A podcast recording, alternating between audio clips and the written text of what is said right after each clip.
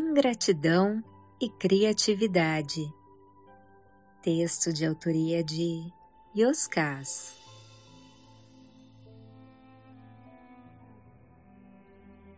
Eu estava muito aborrecido.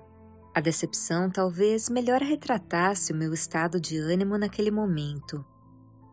As amizades são umas das mais poderosas manifestações do sagrado que existem face ao seu aspecto acolhedor e transformador.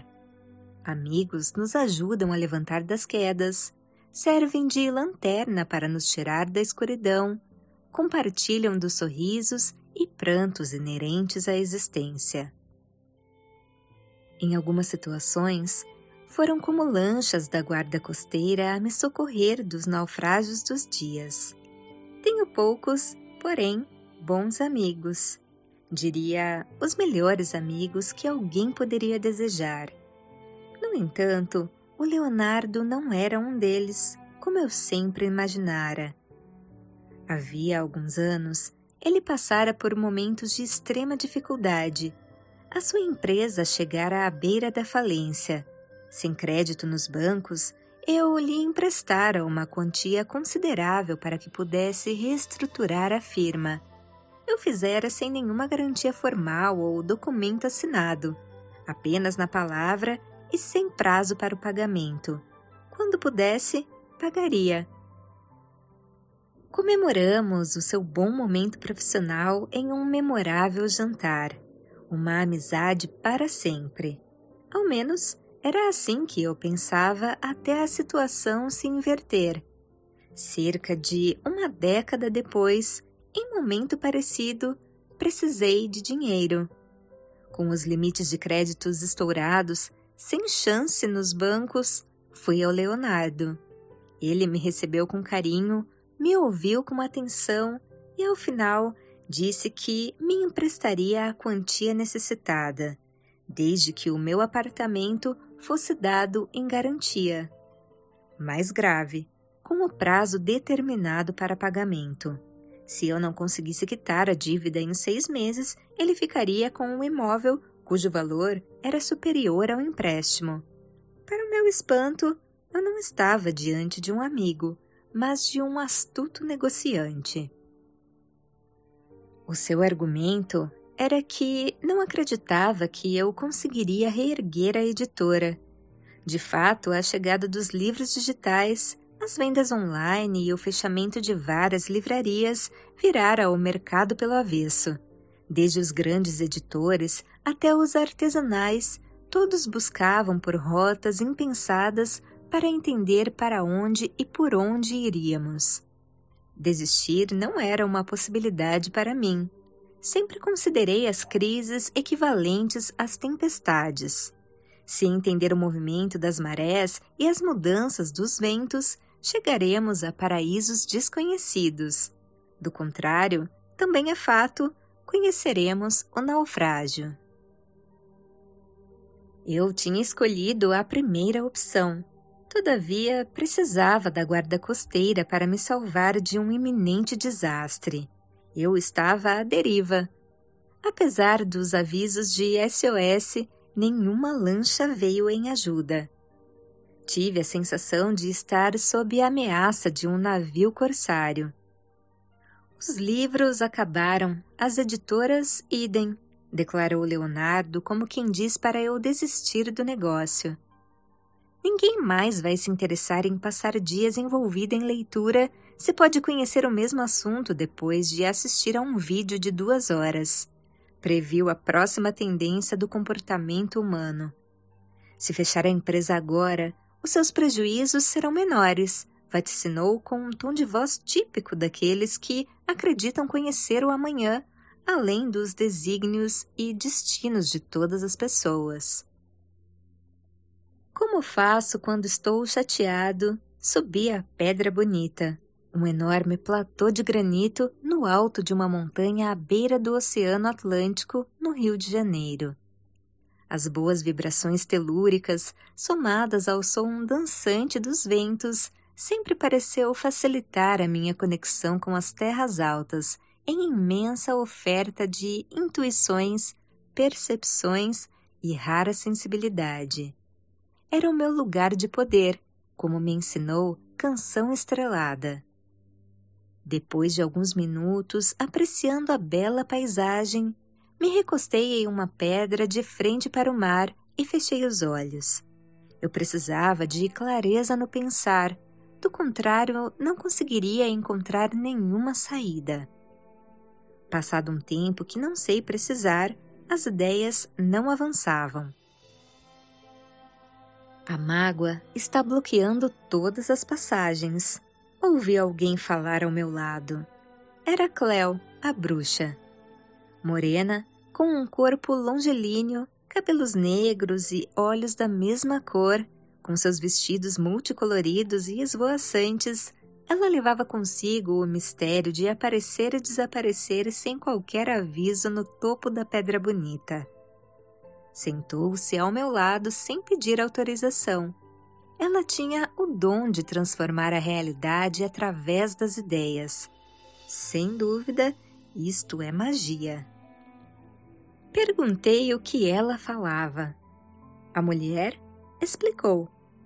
As emoções densas, como a mágoa, obstruem o desenvolvimento do pensar. As ideias travam, as portas da evolução se fecham diferente dos sentimentos sutis que estimulam as asas dos pensamentos para nos levar além de onde estamos. Fiz uma pausa antes de prosseguir. Não importa a cidade onde moramos, vivemos dentro da nossa consciência, na qual ideias e sentimentos têm uma relação simbiótica, afundam ou voam juntas. Cleo continuou. Assim como a mente clara desmancha a aspereza das emoções, as ideias turvas poluem o coração. A sabedoria precisa do amor para encontrar as passagens ocultas através das cercas envenenadas do sofrimento. Enquanto você estiver dominado pela mágoa, não achará saída para nenhum problema encontrará ideias de conflitos e um desejo inconfessável por vingança. Ainda que nada faça contra ninguém, esse veneno irá adoecê-lo um pouco mais a cada dia. Não há do que reclamar. Foi você quem o destilou. Falei que ela estava enganada. Não era mágoa. Ingratidão era o sentimento correto Leonardo tinha sido ingrato com quem o ajudou em um momento difícil. Faltara a reciprocidade. A bruxa deu de ombros e esclareceu.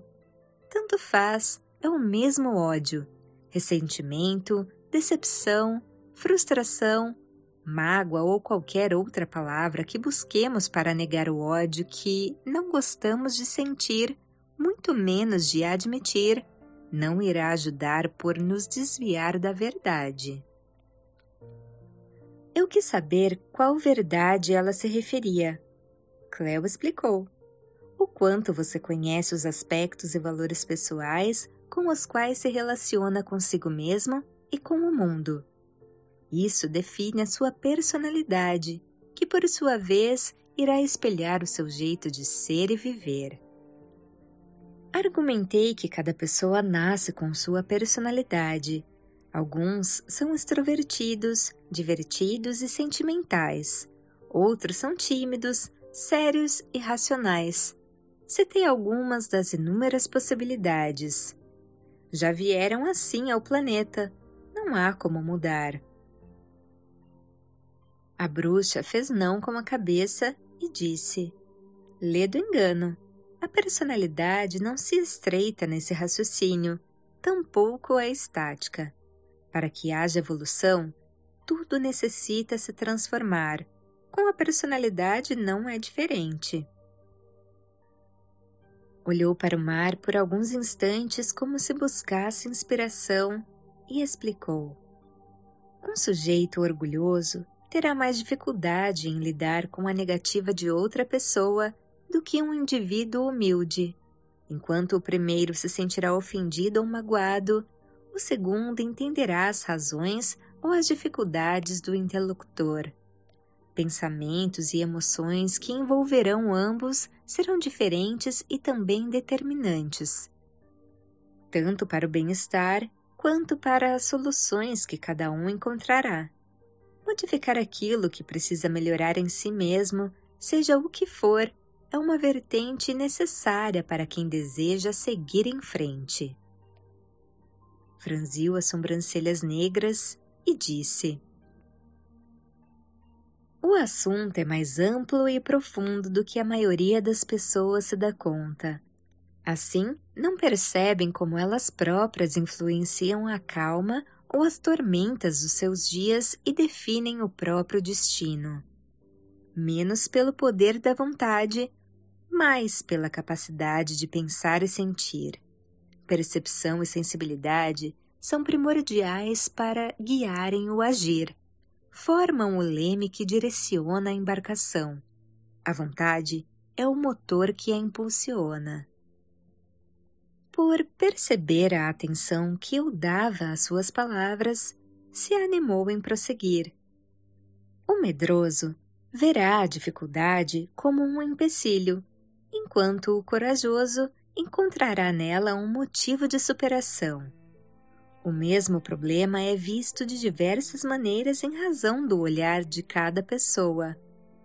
O jeito de pensar, a maneira de lidar com as emoções e a personalidade encurtam ou expandem a nossa capacidade de enxergar.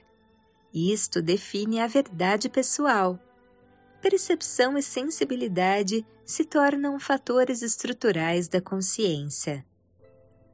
Lembrei da célebre citação contida no Sermão da Montanha: Quando os seus olhos são bons, todo o universo é luz.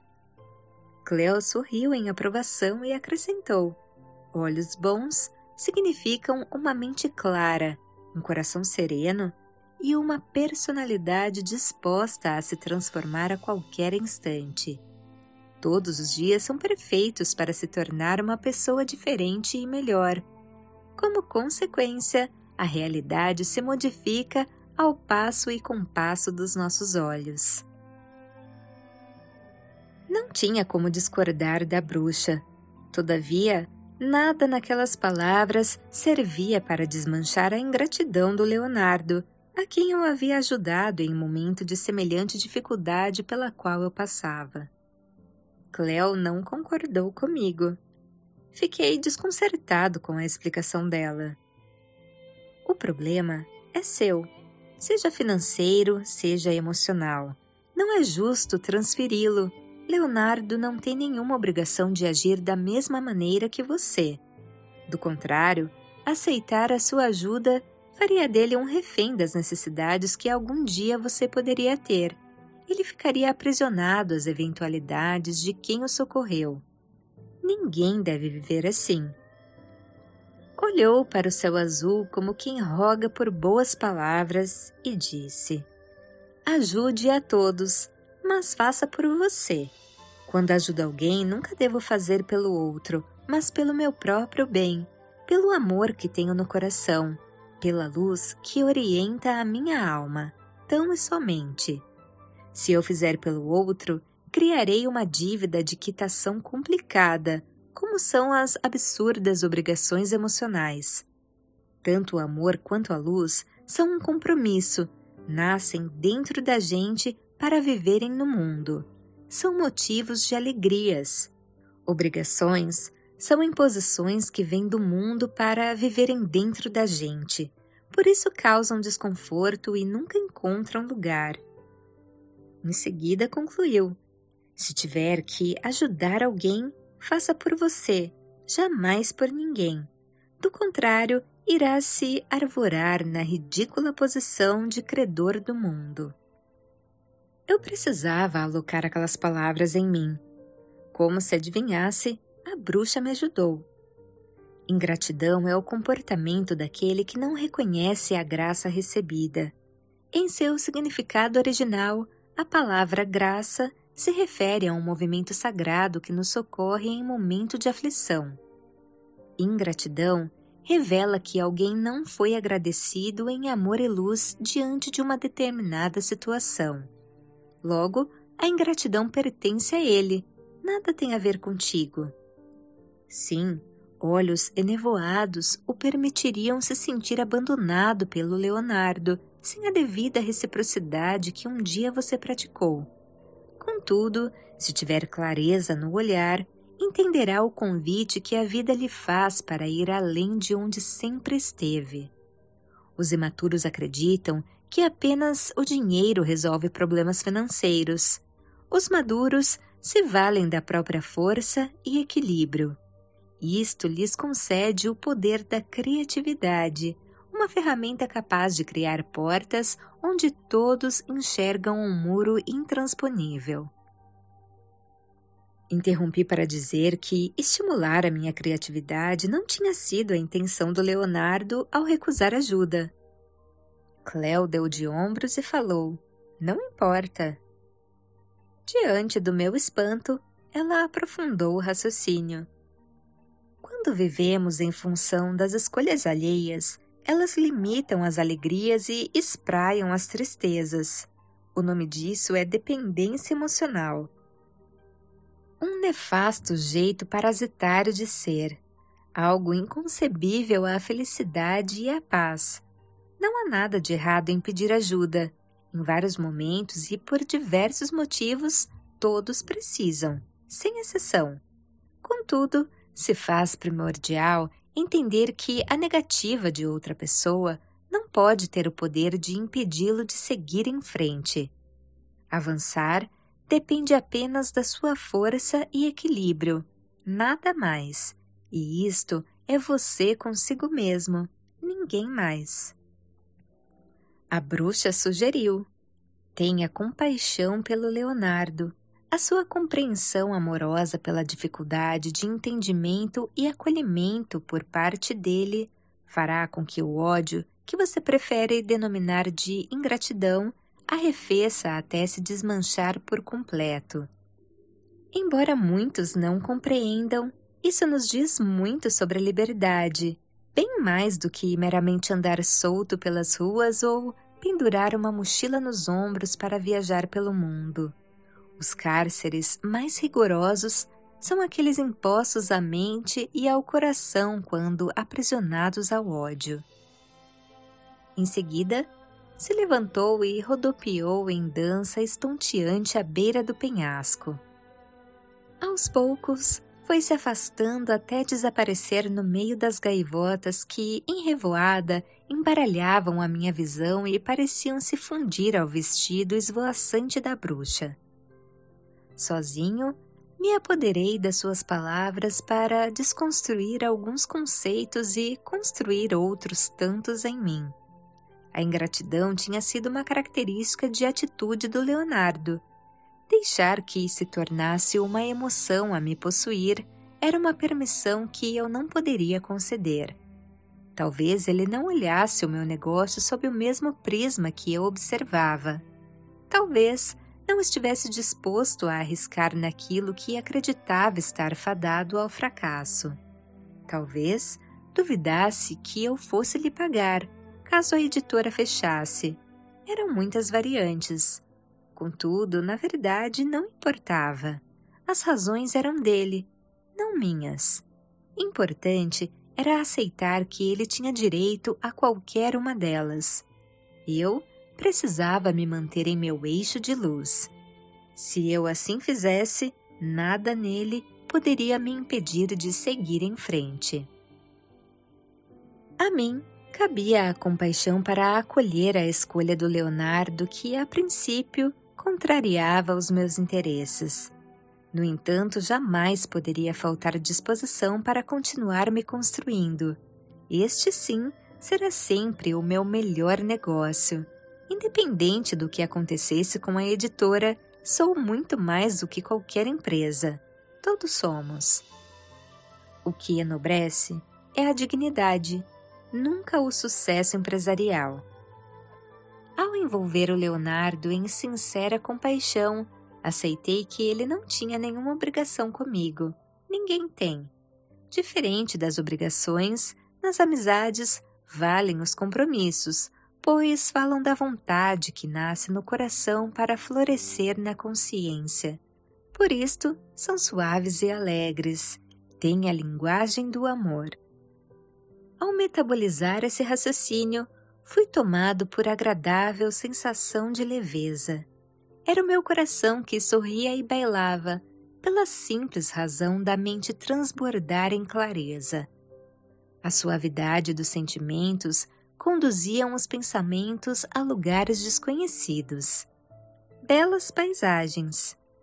Permite-me pensar sem pressa, como fazem aqueles que trazem a paz em si. Então, como uma sequência cadenciada, fui visitado por ideias fantásticas. Criatividade são as passagens secretas para além da mesmice das soluções consideradas únicas. Absolutamente tudo está sob o poder da criação. Somos criadores das nossas próprias criaturas. Assim sendo, os meus problemas também são criados por mim e em mim permanecem enquanto eu me negar em aceitar que posso criar todas as soluções. Nem sempre as óbvias, mas também aquelas até então impensadas. Desistir da editora não se tratava disso. Mudar a rota não significa desistir da viagem, mas criar alternativas para não perder o rumo. O rumo? Ora, será sempre a minha essência. Transformar-se para chegar ao destino de si mesmo exige desapego e criatividade era chegado a hora de aceitar algumas perdas. Do contrário, jamais haveria outras conquistas. Fingir que um problema não existe jamais significará a sua solução. No entanto, havia algum tempo, eu percebia a presença de uma nova estrada cuja entrada se aproximava. Eu resistia à mudança de rota Muitos são os motivos que nos levam a esse comportamento. Medo, apego e teimosia são os mais comuns. Durante anos, a editora apostara em trazer obras de autores internacionais consagrados ao custo de elevados royalties pagos antecipadamente em moeda estrangeira, como câmbio desfavorável e flutuante uma situação insustentável para uma editora de tamanho médio, sem o aporte financeiro dos grandes conglomerados. E se ao invés de insistir nesse modelo, me atrevesse a criar outro? Diminuir o tamanho da empresa, se necessário deixar que se tornasse artesanal, mas que apostasse em jovens autores brasileiros, não em idade, mas em início de carreira que se atrevessem a se aventurar ao meu lado. Proporia um novo formato de contrato no qual se tornariam sócios da editora em suas próprias obras. As vendas seriam realizadas apenas pelo site da editora, fato que permitiria um inédito percentual de pagamento quanto aos direitos autorais dos escritores. Outro detalhe seria o acabamento e diagramação dos livros, seriam tão artísticos quanto os seus conteúdos. Imagens confeccionadas por artistas gráficos desconhecidos em busca de divulgar os seus talentos. Seriam contratados para ilustrar as obras por um valor acessível à realidade da editora. Um bom negócio se caracteriza quando todos ganham. Figuras e letras se usariam para contar histórias, expandir ideias e impulsionar descobertas que, além de embelezar os livros, auxiliariam a abrir as portas do poderoso inconsciente. A arte também tem esse poder. No mais, reduziria o número de títulos para me concentrar em obras que versavam sobre filosofia e metafísica. Ao invés de seguir a tendência do mercado de economizar no papel e na impressão para baratear o custo final, como maneira de ganhar na quantidade, eu faria tudo diferente e andaria na contramão do fluxo. Faria livros refinados para quem os ama e os tem como obras de arte. Uma editora boutique, um ateliê literário. Seriam mais caros, porém serviriam a muitas gerações. O bom saber está no planeta há milênios. Nenhuma tecnologia substituirá a viagem proporcionada pela leitura.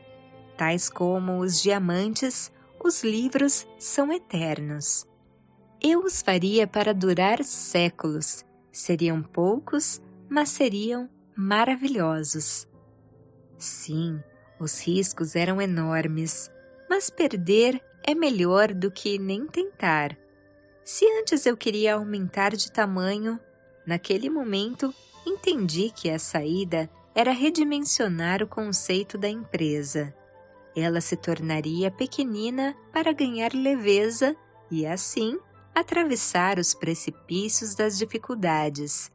Elefantes são pesados demais para voar. Quando subi a Pedra Bonita, eu era um editor. Ao descer, outro. Algo estava pronto para vir à tona e me virar ao avesso, mais uma vez. Eu sabia que não ficaria só nisso, mas era apenas o início da criação. Assim são as viagens de descoberta. Todos os dias servem para esses encontros. Eu me sentia como um garoto em uma plataforma de embarque rumo ao desconhecido de mim mesmo. Uma aventura irresistível. Animadíssimo, agradeci a Cleo por me ensinar sobre magia, transmutação e evolução, por me fazer compreender sobre o peso e o erro de carregar a ingratidão na bagagem e por me lembrar das chaves sempre disponíveis da criatividade.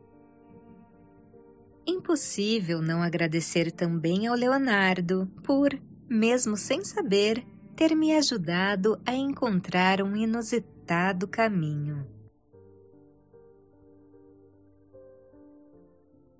Voz de Paula Pauline